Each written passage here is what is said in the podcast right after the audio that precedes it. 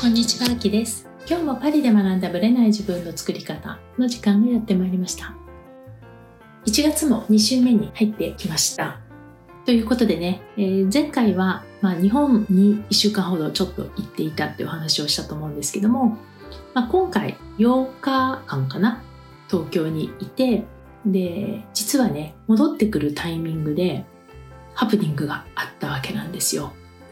1月1日からね、気持ちが揺れ動くようなね、まあ、出来事が日本で起こっていて、まあ、その話前回もしましたけれどもその次の日にね羽田の事故の話があったじゃないですか。でなんとそのタイミングで私は羽田にいたという話をちょっとしたいと思います、まあ、これがね私にとって初めての体験で、まあ、そういう意味ではねこの2024年もしかしたらまた波乱万丈になるんではないかっていう幕開けかと思うくらいまあびっくりする出来事というかね自分の中では、はい、あのハプニングが起こったわけなんですけど、まあ、これもやっぱりどういう気持ちの持ち方でいるかっていうのをね、まあ、考えさせられるきっかけにはなりました。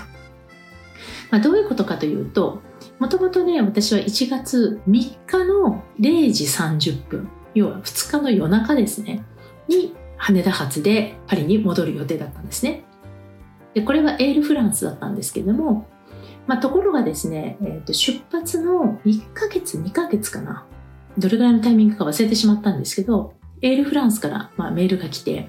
まあ、0時30分の飛行機が、まあ、ちょっとシャル・ド・ゴール空港の関係で2時間半かな。3時間かな。早まると。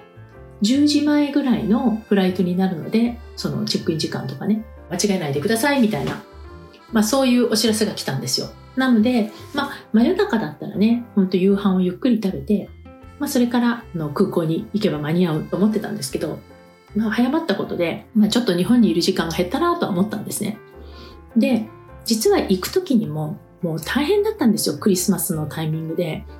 で日曜日だったから大丈夫かなと思ってたら、まあ、やっぱ土日月で、クリスマスに出発する人たちも多くて、このシャル・ド・ゴール空港の出国審査がまああまりにも大変で、1時間半ですよ、出国審査だけで。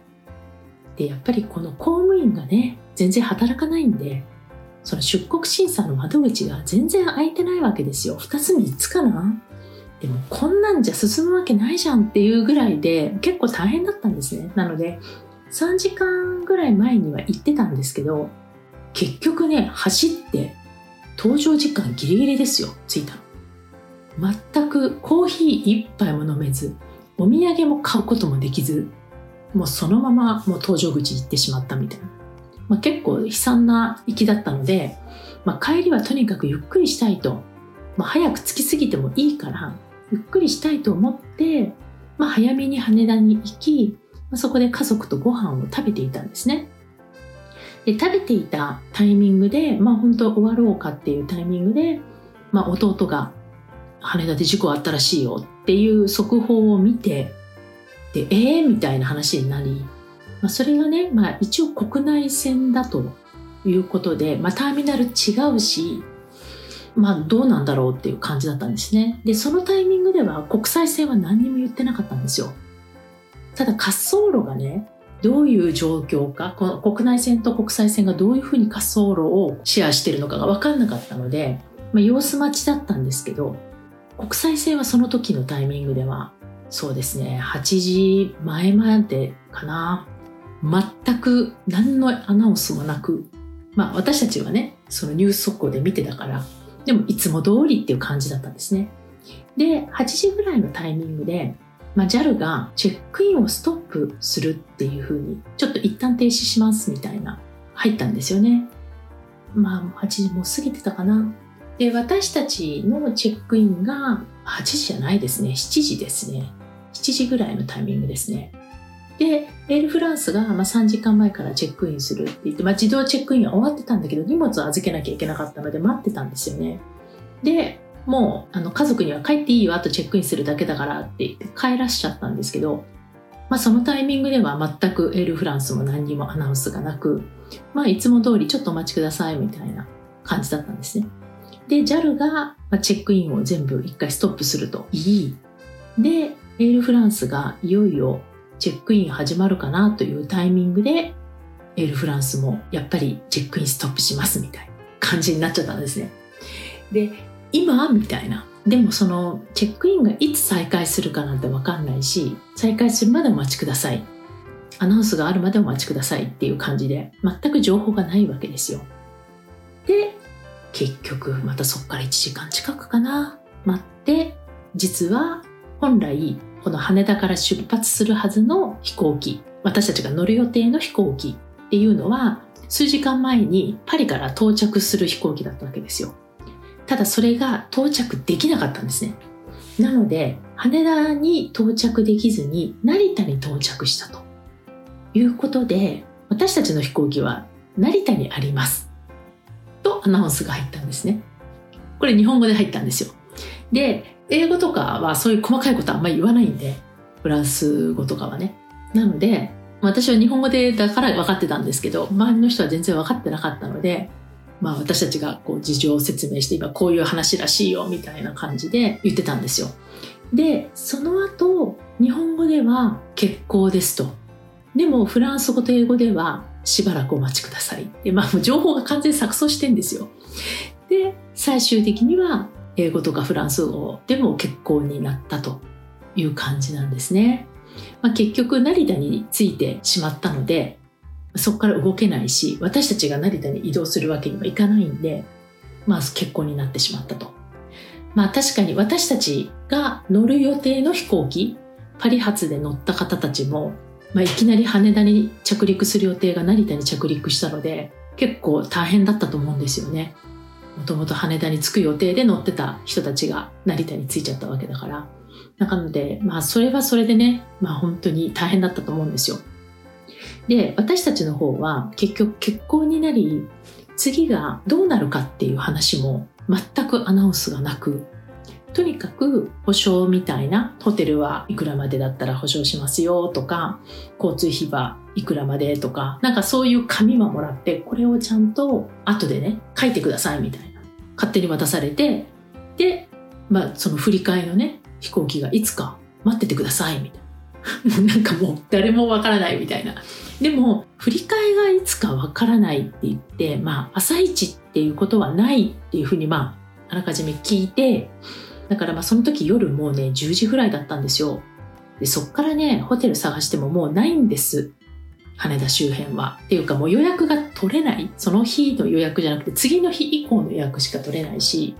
実際には都心だったらあったかもしれないけれども、もう荷物がもうたくさんあったし、で家族はもう帰っちゃってるし、車で。で、気づいたらホテルもないし、どこにも移動できないと。で、一応ね、考えたんですよ。荷物を預けて、身一つで実家に戻るってこともできたなと思ったんですけど、でもその、またこの羽田に来る時間がわからない。いや、羽田か成田かもわからない。結局乗る便が何時のどこかっていうのがわからないんで、で、成田に行くことになったら、羽田に荷物置いといてもしょうがないわけですよ。ってことは、もうこれはね、もう移動しちゃいけないなということで、なんと生まれて初めて羽田空港で夜を明かすということをやりました。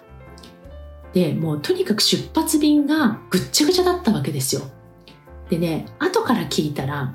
またね、10時半とか11時以降は復活したんですよね、フライトが。だから真夜中のフライトだったところ、例えばドバイとかは普通にチェックインできたみたいなんですね。で私たちの時って一番その事故と時間的にも重なっていたし、まあ、なんて言ったって私たちの飛行機は成田に着陸しちゃったわけなんで、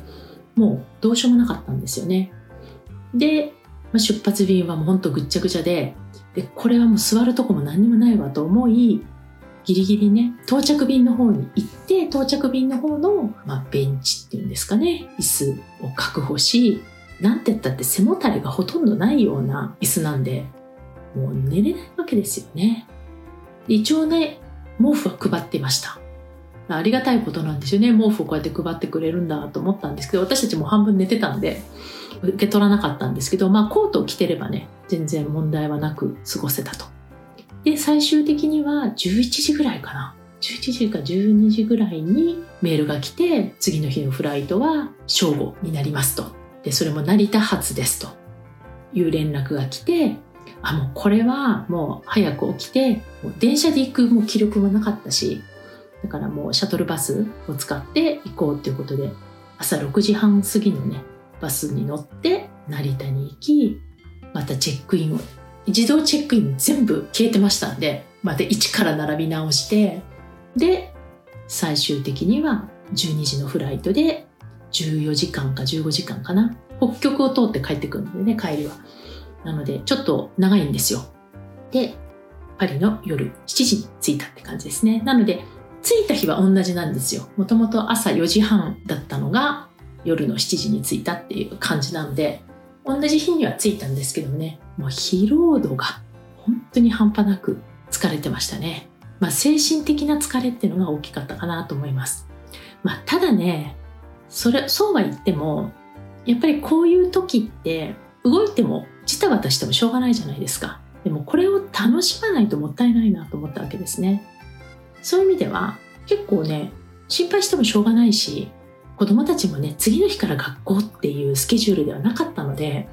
まあちょっとね家に帰るのが遅くなるだけじゃないですか。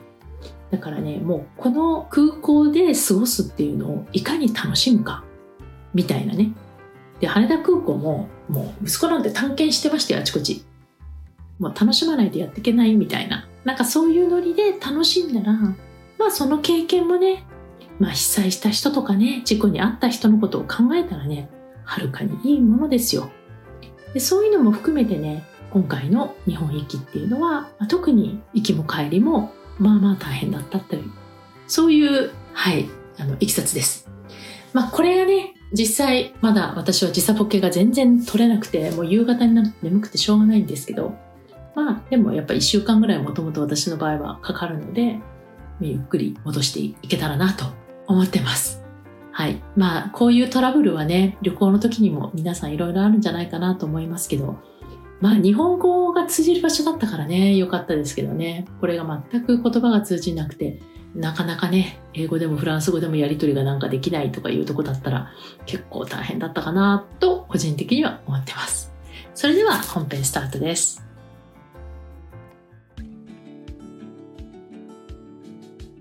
はい、本編です。今日はですね、まあ、前回ちょっとお話はしたんですけども、2024年をご自身のね、人生を豊かにしていくために1月にやっておくことっていうテーマでお話ししたいと思います。これはね、実は新春ライブっていうことで、まあ、このポッドキャストとは別に Facebook グループとか YouTube とか、まあ、インスタの方でライブでお話はしてるんですけど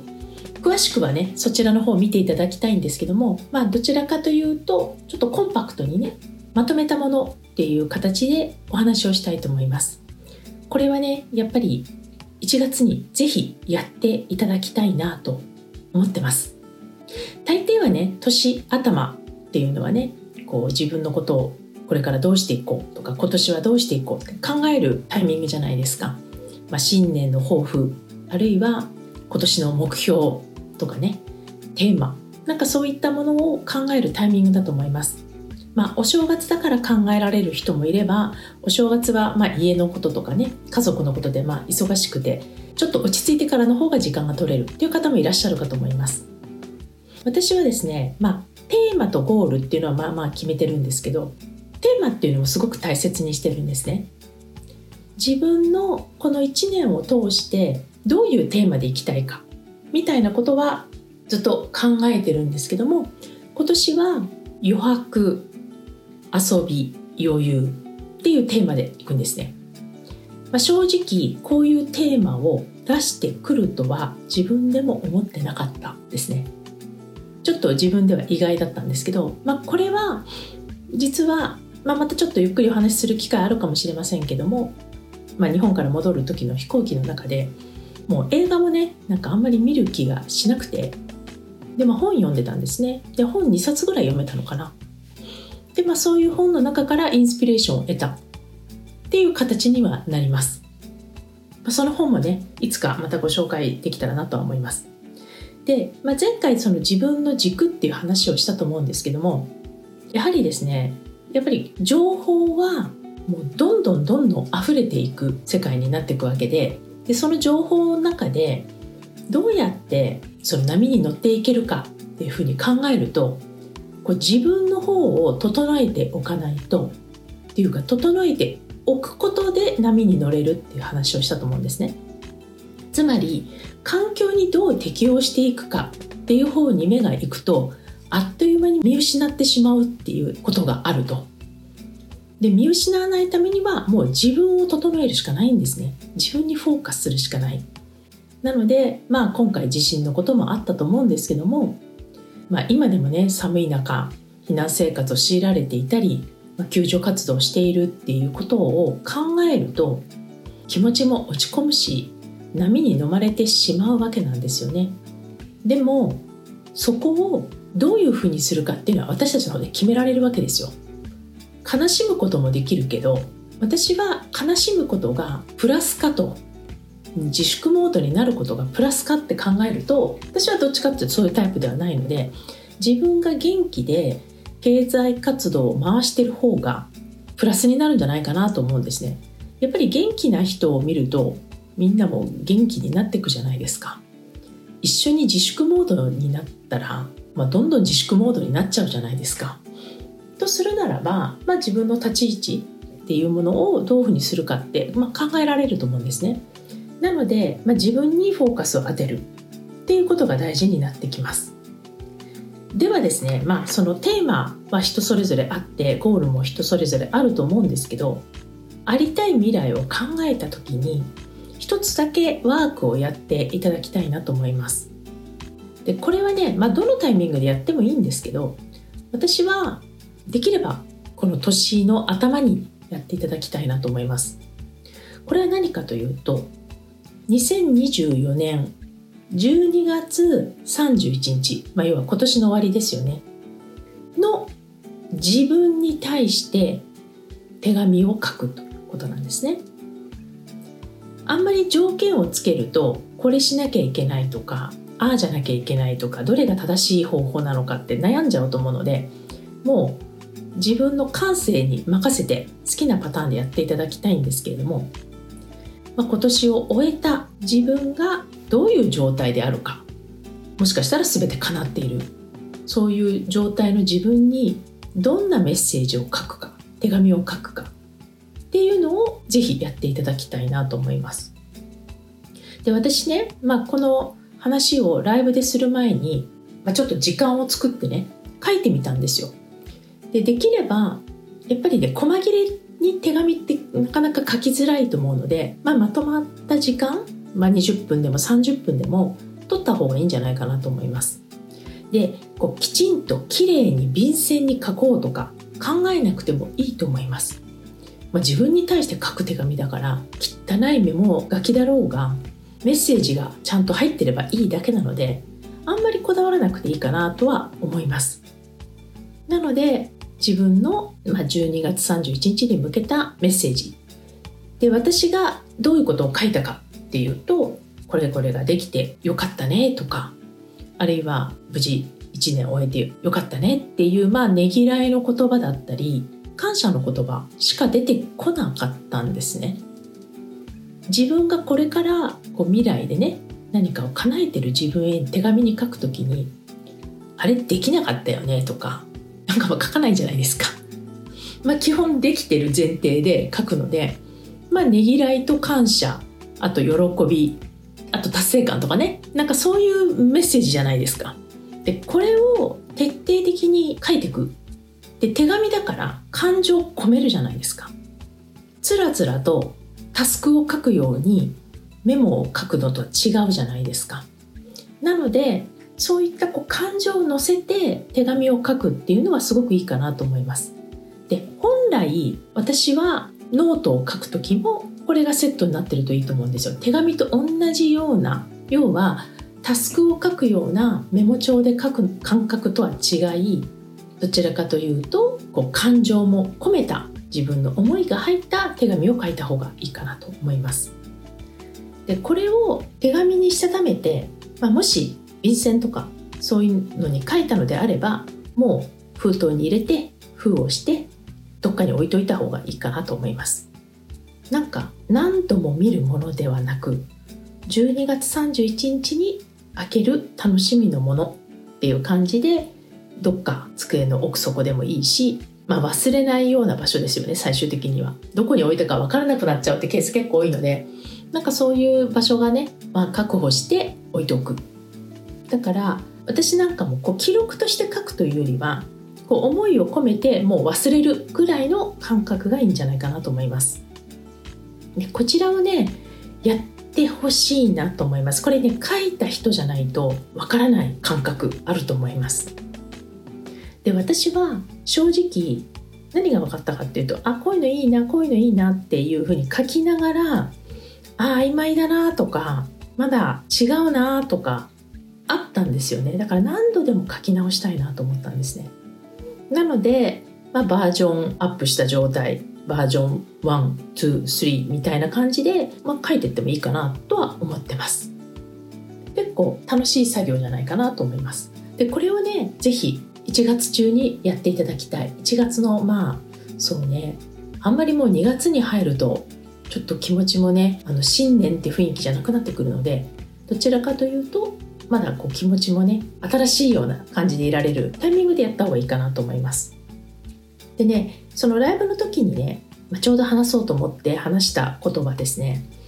こうゴールとか、まあ、テーマはあってもゴールがないとかなんとなくこういう世界に行きたいけれどもビジョンが全くない見えないわからないっていう人がいると思うんですよね。でこういう人たちのために何か一言アドバイスはないかなキーワードはないかなって考えてたんですね。で私が思って、まあ、最終的に伝えたメッセージというのは今与えられている場所で徹底的にやり抜く。これがねもう秘訣だと思ってます。どんな環境でもうまくやっている人って例えばビジョンとかねミッションとかなくても楽しくやってる人たちっているじゃないですか。でそういう人たちの特徴は例えば仕事なんか分かりやすく感じなんですけど結構徹底的にその環境でやってるんですよ。